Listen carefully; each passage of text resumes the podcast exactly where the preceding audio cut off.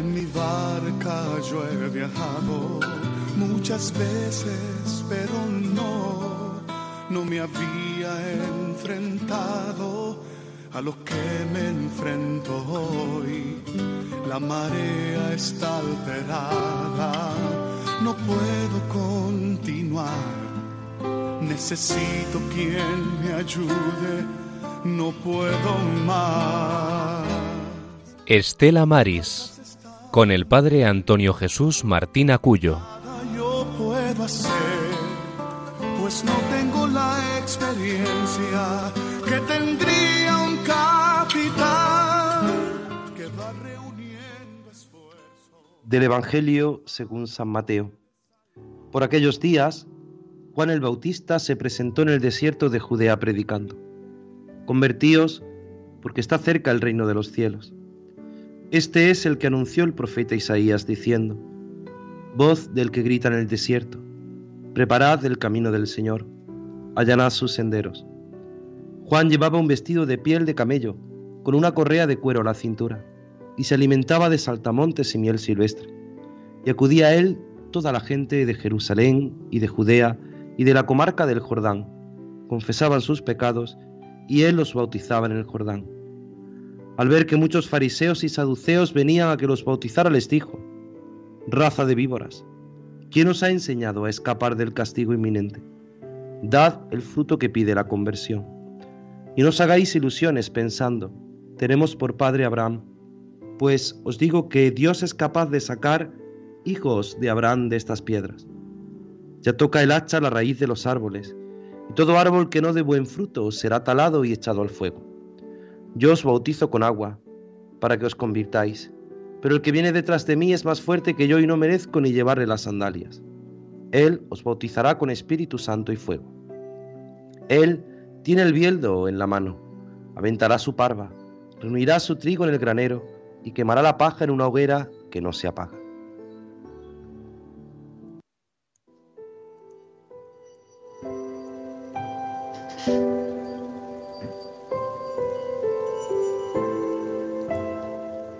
Muy buenas tardes, queridos oyentes, familia de Radio María. Sed bienvenidos a esta edición de Estela Maris, a este programa del Apostolado del Mar, en este ya segundo domingo de Adviento, 4 de diciembre del año del Señor de 2022. En esta edición 405 ya de este programa, esta edición especial que hacemos siempre sobre el Apostolado del Mar. Y hoy, en este tiempo de Adviento, hablaremos, y en nuestra travesía, haremos un alto en el camino para esperar, con esperanza, nunca mejor dicho, al Mesías que viene a salvarnos. Este que os habla el Padre Antonio Jesús Martín Acuyo desde aquí, desde esta parroquia del Carmen de Aguadulce. Y hoy, junto a mí, pues tenemos ya hacía tiempo que no estaba con nosotros. Bueno, en el último programa sí estaba aquí nuestro compañero Germán Martín. Muy buenas, Germán. Buenas tardes, padre, ¿qué tal? Pues hombre, ya tengo que estar porque ya el mes pasado que no cobré, pues a ver si este mes cobro algo. Menos mal que es el Señor el que nos paga, querido Germán. Totalmente, nada, pues dando siempre las gracias a nuestra madre una tarde más, un programa más, estar aquí en directo, las cuatro, así que nada, espero que los oyentes disfruten de este maravilloso programa de hoy. Pues sí, vamos a intentar que ellos disfruten y también, como siempre, disfrutar nosotros. Y al otro lado, desde Madrid, tenemos a nuestro compañero Germán García. Germán, muy buenas tardes. Hola, muy buenas tardes a los dos. Gracias, como siempre, por estar ahí.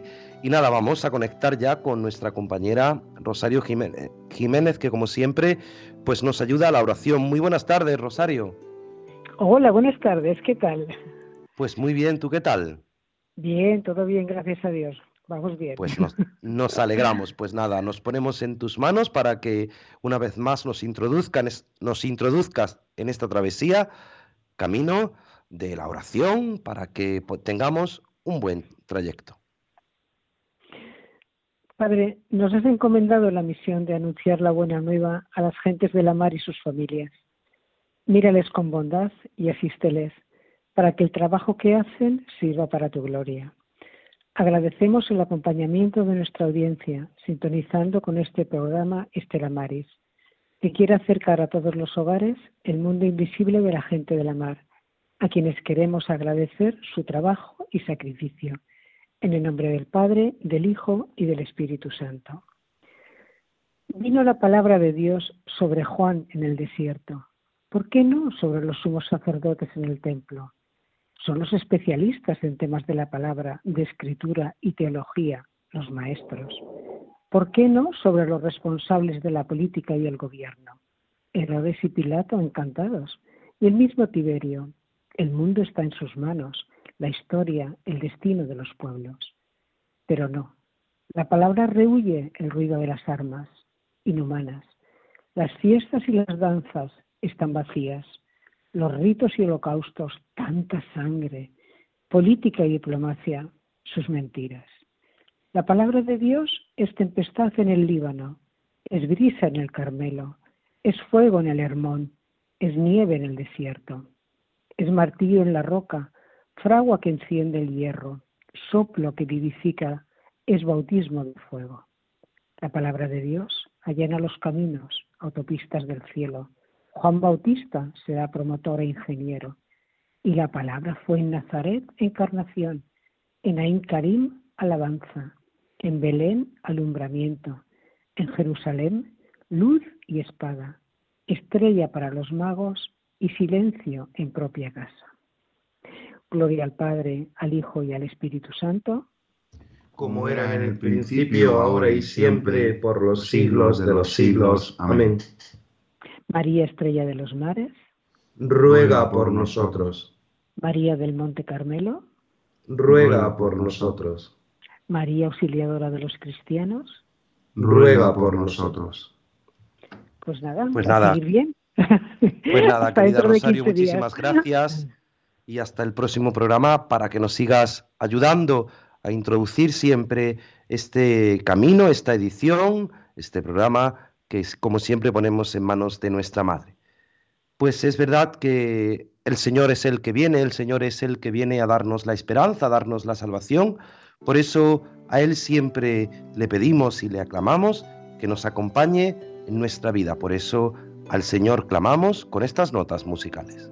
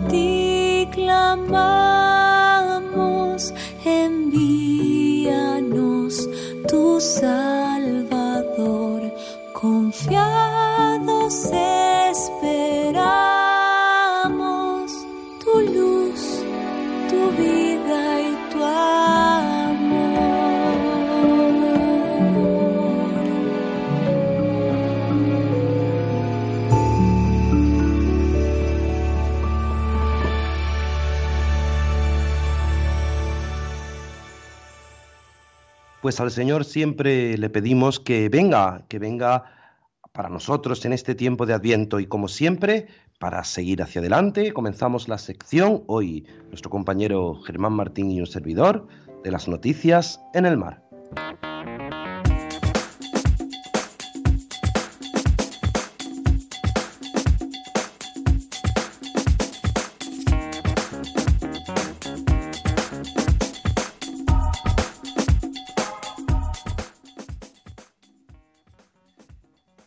Gobierno de Cataluña ayuntamientos y pescadores exigen cambiar la política pesquera europea y española.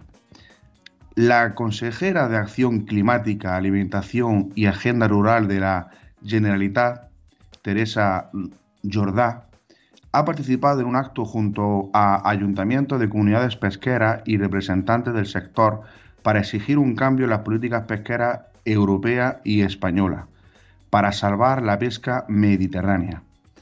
Ha reclamado al gobierno un plan de acción estratégico para la pesca en el Mediterráneo, que se adecue a la realidad del sector pesquero catalán y de la Unión Euro Europea, que dé más margen al sector para recuperar las poblaciones de peces y que se realice en 2030 y no en 2025, según un comunicado de la Generalitat este viernes. Este cambio en el límite este, este cambio en el límite permitiría que las medidas implantadas como la fuerte reducción de días de pesca y cierre permanente de caladores den frutos. También han explicado que en los últimos 20 años se ha perdido el 58% de la flota pesquera en Cataluña, que ha pasado de 1.358 barcos a 641.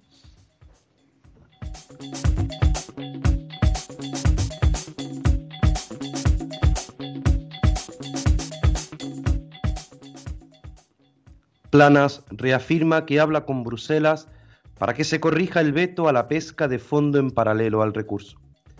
El ministro de Agricultura, Pesca y Alimentación, Luis Planas, ha reafirmado este viernes que al margen del recurso presentado ante el Tribunal de Justicia de la Unión Europea, mantiene la vía paralela del diálogo con Bruselas para intentar corregir la situación por el veto a la pesca de fondo en 87 caladeros del Océano Atlántico que afecta a la flota gallega. Planas ha admitido que a corto plazo, al menos en diciembre, haya una solución, pero ha recalcado que es importante empezar a hablar con las autoridades europeas para demostrarles que los datos en los que basó su decisión no son los correctos. Así las cosas, ha apelado a la paciencia y ha reivindicado que hay que negociar, negociar duro. El ministro también ha apelado a la importancia de modernizar la flota gallega y ha puesto el foco en las condiciones heroicas en las que, por ejemplo, trabajan los tripulantes de los barcos del Gran Sol. Unas condiciones, ha sugerido, poco atrayentes para los jóvenes.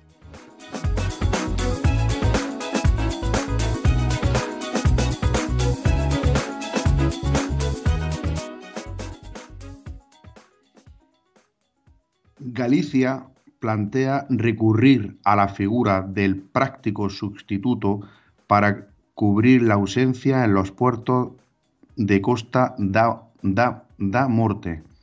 La consejera del Mar, Rosa Quintana, ha garantizado este viernes en el Pleno de la Cámara Autonómica que su departamento trabaja para proporcionar el mejor servicio de practicaje posible para cubrir la ausencia de este puesto en Puerto de Acosta da Morte. Sobre la mesa está recurrir a la figura del práctico sustituto. La jubilación del actual encargado de la ría de Corcubión, que alberga hasta tres puertos y la ausencia de candidatos para sustituirlo en los últimos concursos convocados, ha dejado la zona sin un práctico desde este jueves. El Colegio Oficial Nacional de Prácticos de Puerto ha alertado del riesgo que supone no tener esta figura para afrontar posibles averías o accidentes de barcos que necesiten atracar.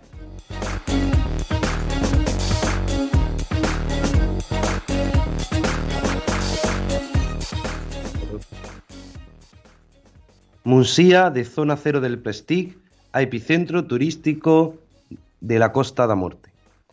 El momento en el que un desconocido pueblo de pescadores, ubicado en una península neblinosa de costa abrupta, se convirtió en la zona cero del peor vertido de petróleo en el mar de la historia, el desastre del, Prestige.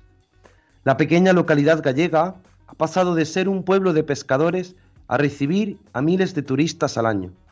Han pasado 20 años y Musía es ahora una localidad eminentemente turística. Antes, el pueblo era prácticamente todo marinero. Un porcentaje altísimo del Producto Interior Bruto era de la pesca. El Prestige fue una desgracia, una desgracia brutal, pero nos puso en el mapa, certifica un nativo.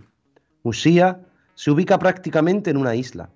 Las casas de dos o tres plantas con fachadas de colores, chillones, tradición de los pueblos marineros gallegos. En el extremo norte se ubica el santuario de la Virgen de la Barca, que está ubicado en un lugar donde, según la leyenda, la Virgen se apareció al apóstol Santiago para darle aliento en su viaje evangelizador. Hasta aquí llegan miles de peregrinos al año, alargando un poco más su camino tras pasar por Santiago de Compostela.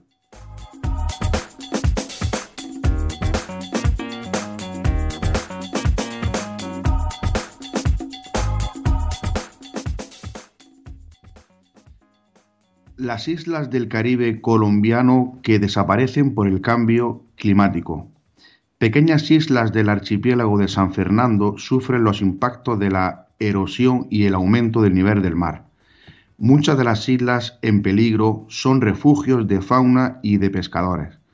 La economía del archipiélago de San, Bernardo depende casi por completo de la pesca y el turismo. Los pescadores capturan las tortugas vivas y las intercambian por carne o pollo, según el peso, en los hoteles que hay en las islas. El archipiélago de San Bernardo, ubicado en el Caribe colombiano y con 120.000 hectáreas, alberga ocho islas de origen coralino.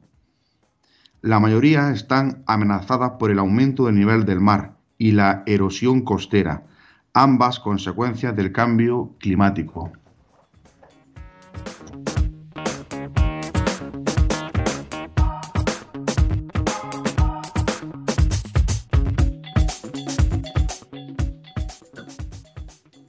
Nace Pesca España, una asociación para incentivar el consumo de pescado y acabar con los falsos mitos. El sector pesquero va un paso más allá de sus reivindicaciones y su promoción del pescado en España y ha creado Pesca España, la asociación de, organizaciones de productores pesqueros de ámbito nacional con el objetivo de impulsar la comunicación del sector pesquero de nuestro país. Su creación surge de la necesidad de reivindicar la importancia de la industria pesquera española y fortalecer la defensa de sus intereses, a la vez que se promociona su actividad e incentiva el consumo de los productos salvajes del mar entre la población española como alimento sostenible y saludable. Está reconocida y respaldada por el Ministerio de Agricultura y Pesca y Alimentación y formada por seis organizaciones pesqueras.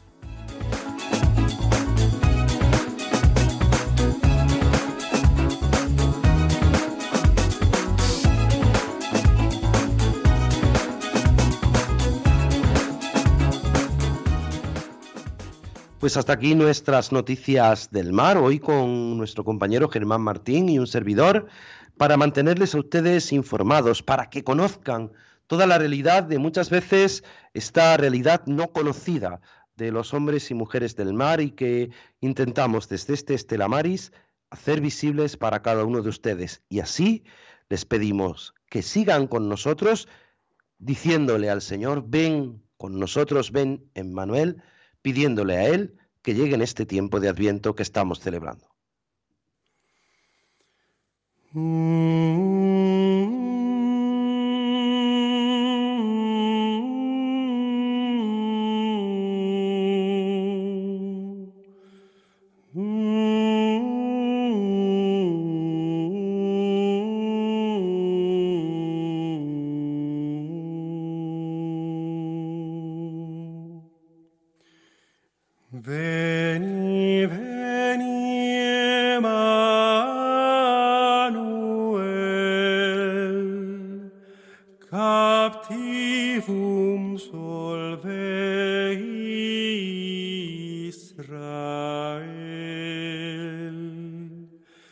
回家。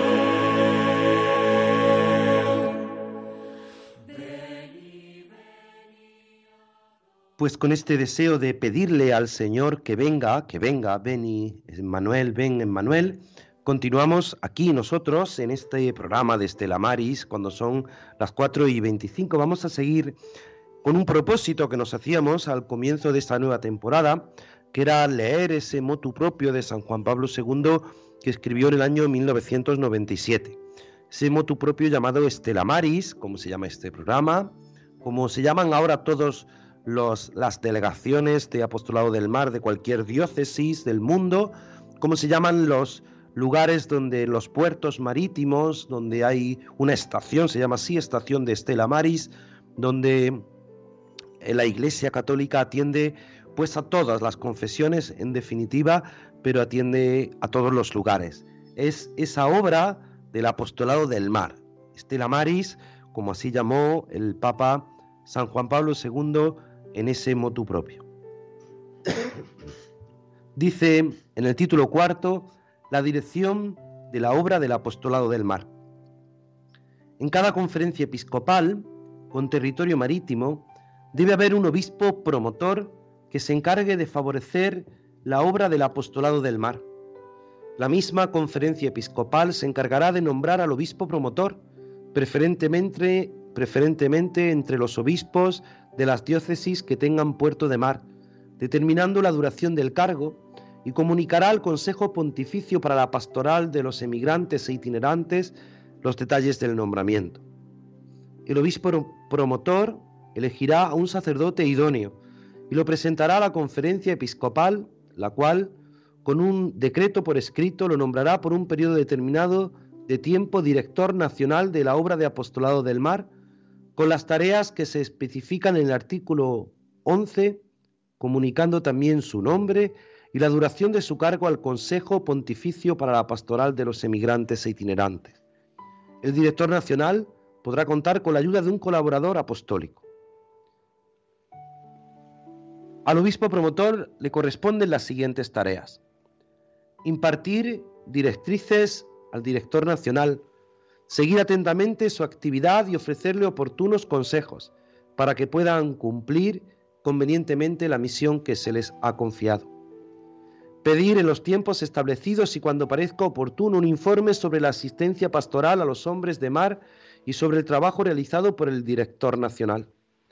Transmitir a la conferencia episcopal el informe del que se habla en el número 2 añadiendo su propia opinión y estimular entre los demás obispos la sensibilidad hacia esta labor pastoral específica. Estar en contacto con el Consejo Pontificio para la Pastoral de los Emigrantes e Itinerantes para todo lo que se refiere a la obra de Apostolado del Mar y transmitir al director nacional las, las comunicaciones recibidas. Presentar al Consejo Pontificio para la Pastoral de los Emigrantes e Itinerantes un informe anual sobre la situación de la obra de Apostolado del Mar en su nación. Sin duda en estos puntos son importantes, vamos a pararnos, vamos a, reflexionar sobre ellos, porque nos hablan de la importancia de que en cada conferencia episcopal haya un obispo promotor. En este caso, en nuestra, en nuestra conferencia episcopal, en nuestra nación, en España, Monseñor Luis Quinteiro, el obispo de Tuy Vigo, es el obispo promotor, el obispo promotor del apostolado del mar, lleva ya muchos años, es un gran conocedor de esta, de esta pastoral, de esta y tiene una gran sensibilidad. Es verdad que muchas veces eh, uno puede conocer o puede ir conociendo todas estas realidades. Seguramente muchos de ustedes, oyentes de Radio María, pues quizá no conocían muchas cosas. Yo voy conociendo cada vez más, cada vez más todas estas características, cada vez más estas realidades, algo que a mí siempre me ha llamado la atención. Alguien nos comentaba, nos mandaba nos llamaba por teléfono y nos, decía que, que hacíamos bien en diferenciar, ¿no? Cuando se habla del mar o la mar. Siempre el que habla del mar habla de algo que le es ajeno, pero el que habla de la mar es el que habla de algo que es para él propio, que tiene familiares que trabajan en la mar, tiene personas que trabajan en la pesca, tienen personas que están relacionados con que son marinos, que son marineros, porque no solamente la mar es la pesca, también están todos los que trabajan en la marina mercante, todos los que trabajan en tripulación, todos los que trabajan también en los cruceros, pues su vida la realizan en la mar. ¿Y cuántas veces esa diferencia no la sabemos ver? Pues don Luis Quinteiro, que es el obispo promotor, lo siempre cuando llega la festividad de la Virgen del Carmen hablamos con él, pues él nos habla de esa realidad, de esa realidad que es importante, que es fundamental, que es conocer, que es tener como propio estas realidades y las necesidades de los hombres y mujeres del mar, estas realidades que nos hacen descubrir nuestra propia esencia, nuestra propia vida, nuestra propia realidad. Sigue diciendo este documento Estela Maris cuáles son las tareas del director nacional. Dice, las principales tareas del director nacional son, uno, mantener relaciones con los obispos de la propia nación para todo lo que atañe al bien espiritual de los hombres de mar. 2. Enviar al obispo promotor, por lo menos una vez al año, el informe sobre el estado de las almas y la asistencia pastoral prestada a los hombres de mar de la propia nación. En dicho informe se deberá exponer tanto las actividades que hayan tenido éxito como las que posiblemente no hayan dado los resultados esperados así como los remedios aplicados para curar los daños.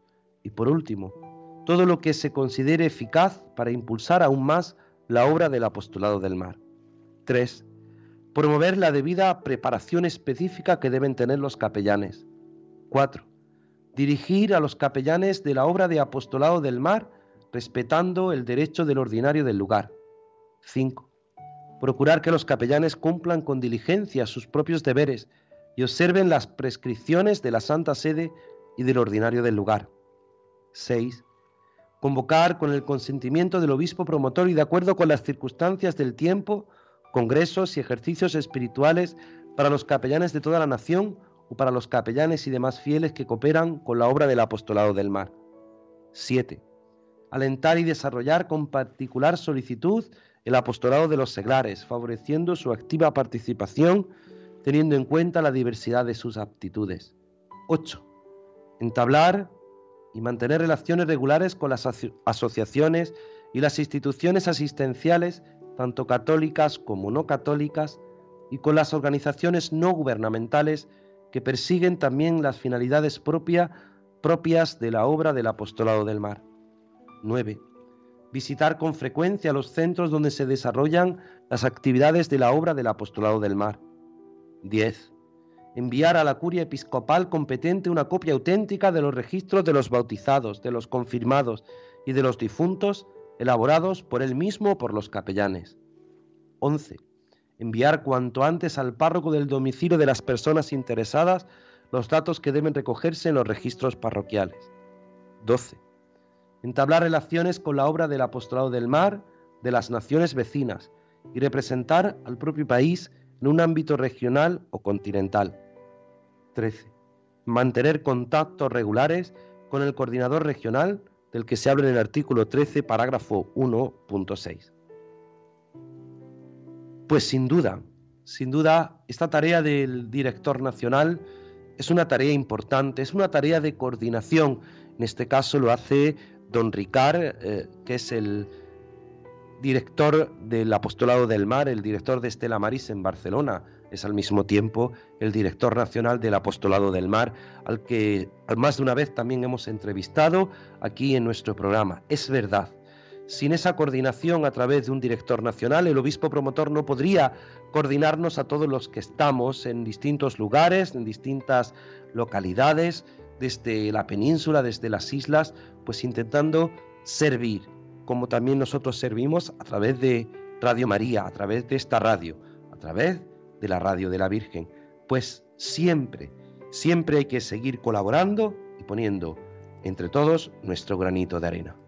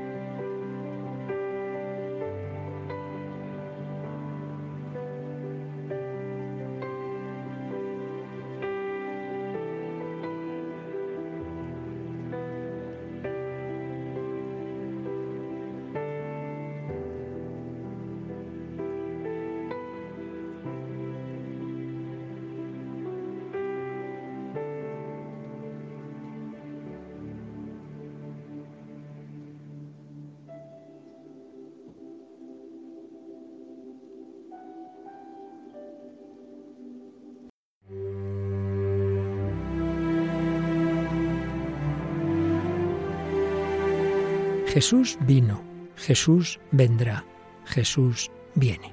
Vino al seno de María Inmaculada, vendrá al final de los tiempos y viene cada día a sanar las heridas de nuestro corazón, a darnos esperanza y conducirnos a la salvación eterna. Sin embargo, aún son muchos los que no conocen a Jesucristo. Por eso, Radio María quiere colaborar con la Iglesia en el anuncio de la buena noticia del Salvador. Para ello, necesitamos tu ayuda. Tu oración, compromiso voluntario y donativos nos permitirán prolongar la voz de Juan Bautista y preparar los caminos del Señor. Puedes informarte de cómo colaborar llamando al 91 822 8010 o entrando en nuestra página web radiomaria.es.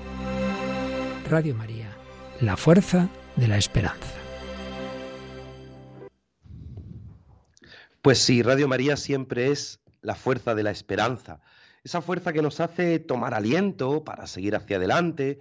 Radio María siempre es nuestra esperanza, es la esperanza de seguir caminando. Me van a perdonar los germanes, tanto Martín como García, me preguntaban, padre, hoy no, no tenemos invitado, no, hoy vamos a hablar del Adviento. El Adviento es esa travesía, ese camino que nos lleva a un buen puerto, a un puerto que a veces pues tenemos claro el puerto y a veces hay tempestad, a veces hay mal tiempo, a veces hay eh, dificultades, pero tenemos claro el puerto y el puerto es Jesucristo. Y ese Jesucristo que va a nacer es el Salvador del mundo, es nuestro Salvador. Y a veces el Señor pues hace las cosas como quiere. A veces parece que hasta los micrófonos se apagan cuando uno no quiere, quiere toser y parece que sigue uno hablando y siguen los micrófonos apagados, pero aquí seguimos hacia adelante. Esa es nuestra esperanza. Es la esperanza del Adviento y no podemos olvidarlo. Porque a eso estamos llamados, a vivir con esperanza, porque tenemos claro el puerto, porque tenemos claro el trayecto, porque tenemos que tener ilusión, porque sin esa ilusión sin esa esperanza, vienen los desánimos. Y nuestra esperanza no es una espera de brazos cruzados, no, no, no, no. Es una espera activa. Es una espera, y ahora que vamos a celebrar el Día de la Inmaculada, pues es una espera de la mano de María, de la mano de nuestra Madre. Por eso es un momento para que cada uno de nosotros, para que todos vosotros, oyentes, vivamos con esa esperanza. ¿Cuál es nuestra esperanza? ¿En qué esperamos? Ese es nuestro deseo. ¿En qué esperamos? Por eso, antes de poner esa salve marinera que te da paso a cada uno de ustedes, a aquel que quiera pues pueda participar, pues recordamos cómo es, cómo es posible. Pues en el 91005 9419, 91005 9419 o a través del WhatsApp en directo 668 594383. 668-594383.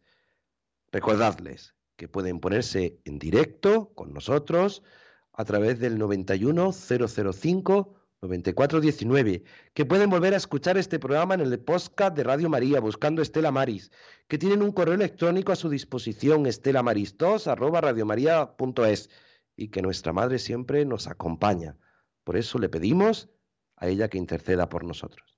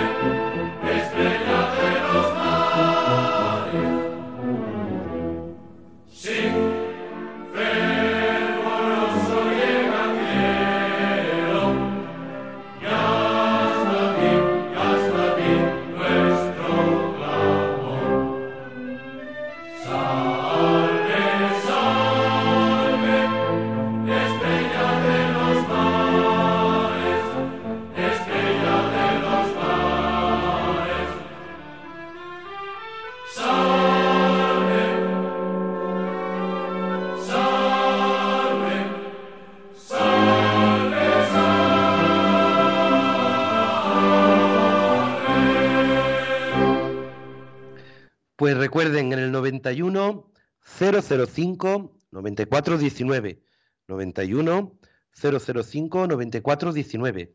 Seguimos aquí en este Estela Maris, en este tiempo de Adviento, en este tiempo de esperanza. ¿Qué esperas? ¿Cuál es tu esperanza como cristiano? Muchas veces los hombres y mujeres del mar siempre esperan pues que haya buen tiempo, que tengan los que son pescadores, pues que tengan una buena pesca, los que tienen pues durante muchos días que estar en los barcos, pues que haya que haya no haya mal tiempo y puedan llegar a buen puerto, que una vez en el puerto pues puedan bajar y puedan descansar y puedan pues eh, estar un tiempo fuera del barco, pues muchas veces esa es la esperanza, la esperanza de los hombres y mujeres del mar. ¿Cuál es nuestra esperanza como cristianos?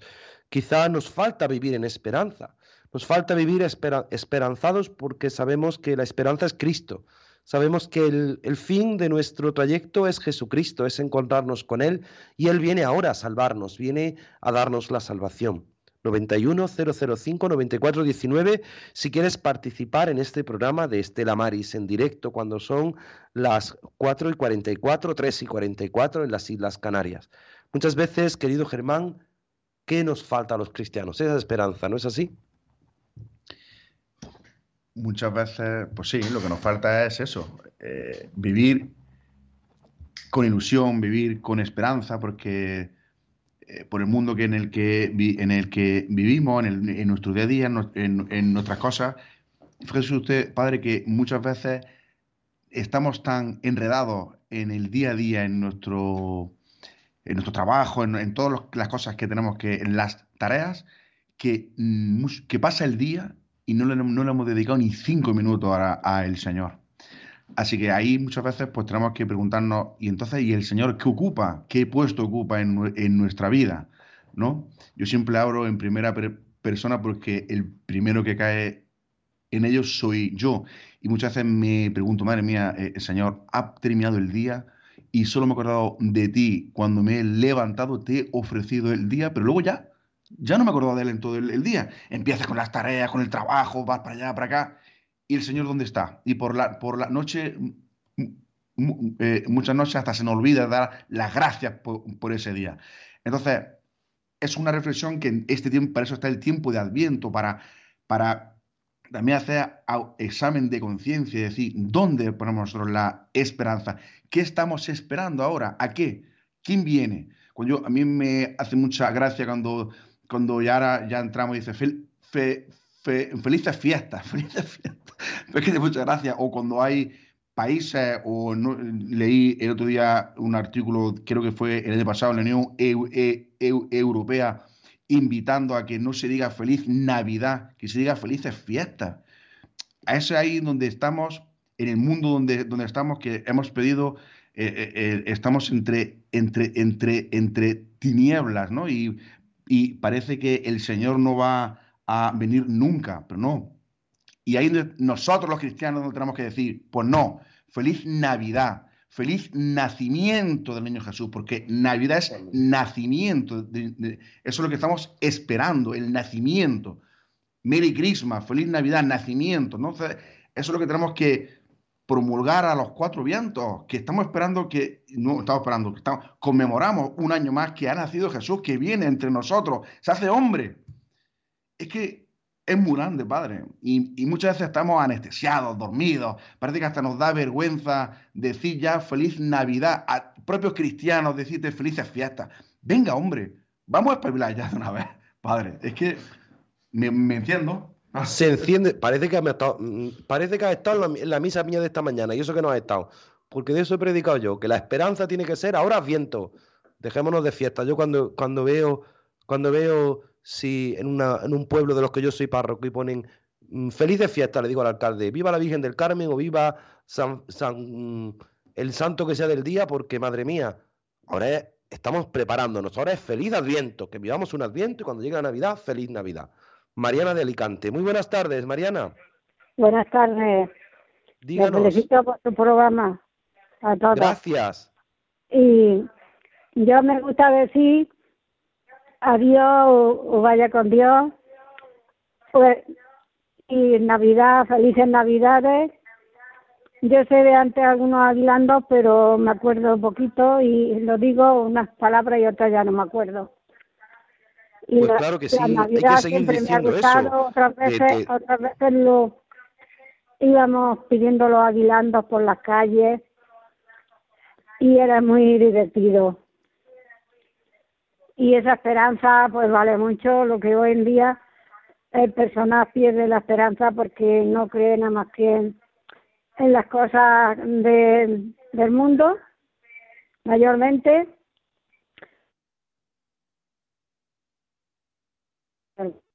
Bueno, pues nada, Mariana, muchísimas gracias. Es verdad que lo que ha dicho aquí nuestro compañero Germán Martín, yo predicaba esta mañana en mis parroquias de, esto mismo, ¿no? Porque nos falta esa esperanza, nos falta la necesidad de poner esperanza en el mundo. Radio María lo hace.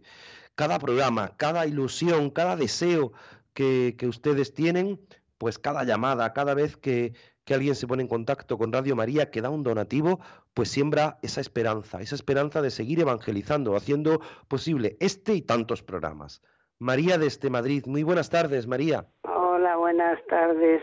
Ya les he dicho al compañero que me ha cogido el teléfono, pues que soy una seguidora de Radio María desde hace 18 años, poquito hacía que sabía inaugurado la emisora en, aquí en España.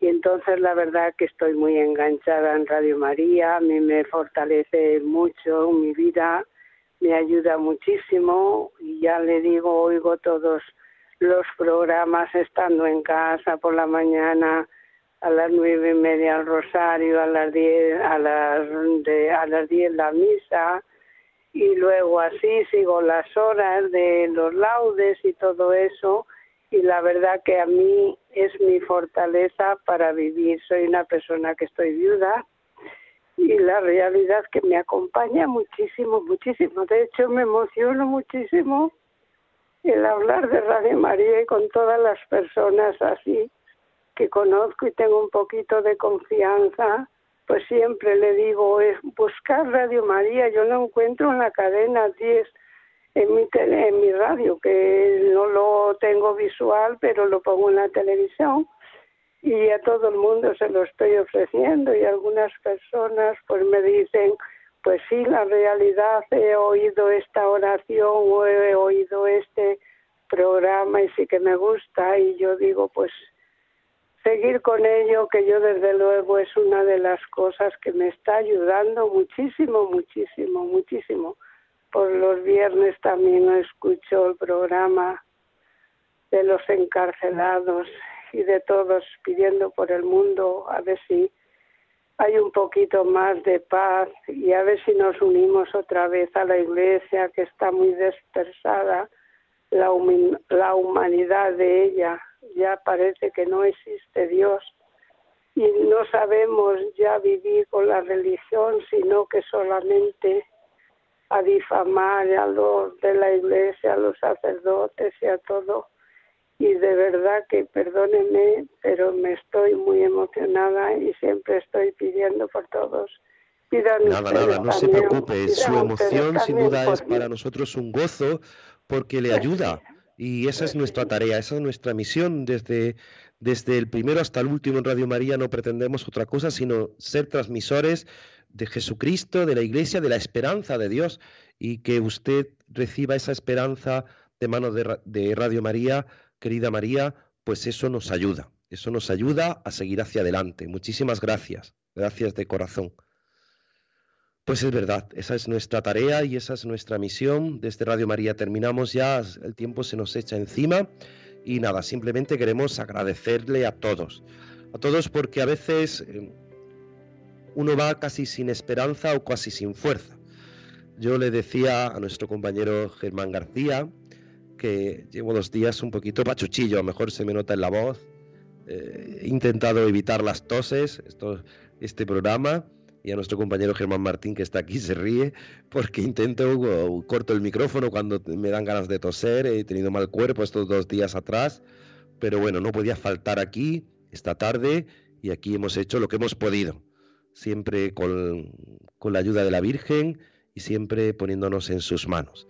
queremos agradecer, agradecer a nuestra compañera Rosario Jiménez, nuestro compañero Juan Muñoz, que es el que redacta las noticias, y a Germán Germán Martín, que hoy no, nos ha ayudado no solo a redactar, sino a ayudarnos. Yo creo que tenemos ya tanta complicidad que ya es que la homilía de hoy ha sido lo mismo que él ha dicho, vamos, la gente se quedaba así como, como estupefacta esta mañana en la homilía porque les decía, ya está bien de tanta felices fiesta. Mm, bueno, pues cuando llegue el tiempo, que ya está todo iluminado, pues estamos en Adviento, y Radio María lo tiene claro, estamos en Adviento, todavía no es Navidad, ya llegará el tiempo de Navidad, y ahora pues nos preparamos con gozo a la venida del Salvador. Y por eso terminamos con esta oración que siempre hacemos poniendo nuestra vida en manos de la Virgen. Tengo mil dificultades. Ayúdame. De los enemigos del alma. Sálvame. En los desaciertos. Ilumíname. En mis dudas y penas. Confórtame. En mis soledades. Acompáñame. En mis enfermedades. Fortaléceme. Cuando me desprecien. Anímame. En las tentaciones. Defiéndeme. En las horas difíciles. Consuélame. Con tu corazón maternal. Ámame. Con tu inmenso poder. Protégeme. Y en tus brazos al expirar. Recíbeme. Nuestra Señora del Carmen. Ruega por nosotros. Estela Maris. Ruega por nosotros. Pues querido Germán, muchísimas gracias. Pues nada, padre, como siempre, un placer estar aquí, dar las gracias a nuestra madre en primer lugar, los oyentes por estar siempre ahí fieles y nada, nada más que decir que seguimos en tiempo de esperanza, de espera, y que preparémonos el corazón para recibir a todo un Dios que querido, es que no somos dignos de ello, pero Él quiere, es que el amor es tan infinito que tiene, entonces correspondámosle, seamos fieles y preparemos el corazón a la venida del Salvador, del Señor Jesús. Y después de esto que tengo que decirle yo, nada más, que sean buenos, se quedan en la mejor compañía, en la compañía de Radio María. Y la bendición de Dios Todopoderoso, Padre, Hijo y Espíritu Santo, descienda sobre vosotros.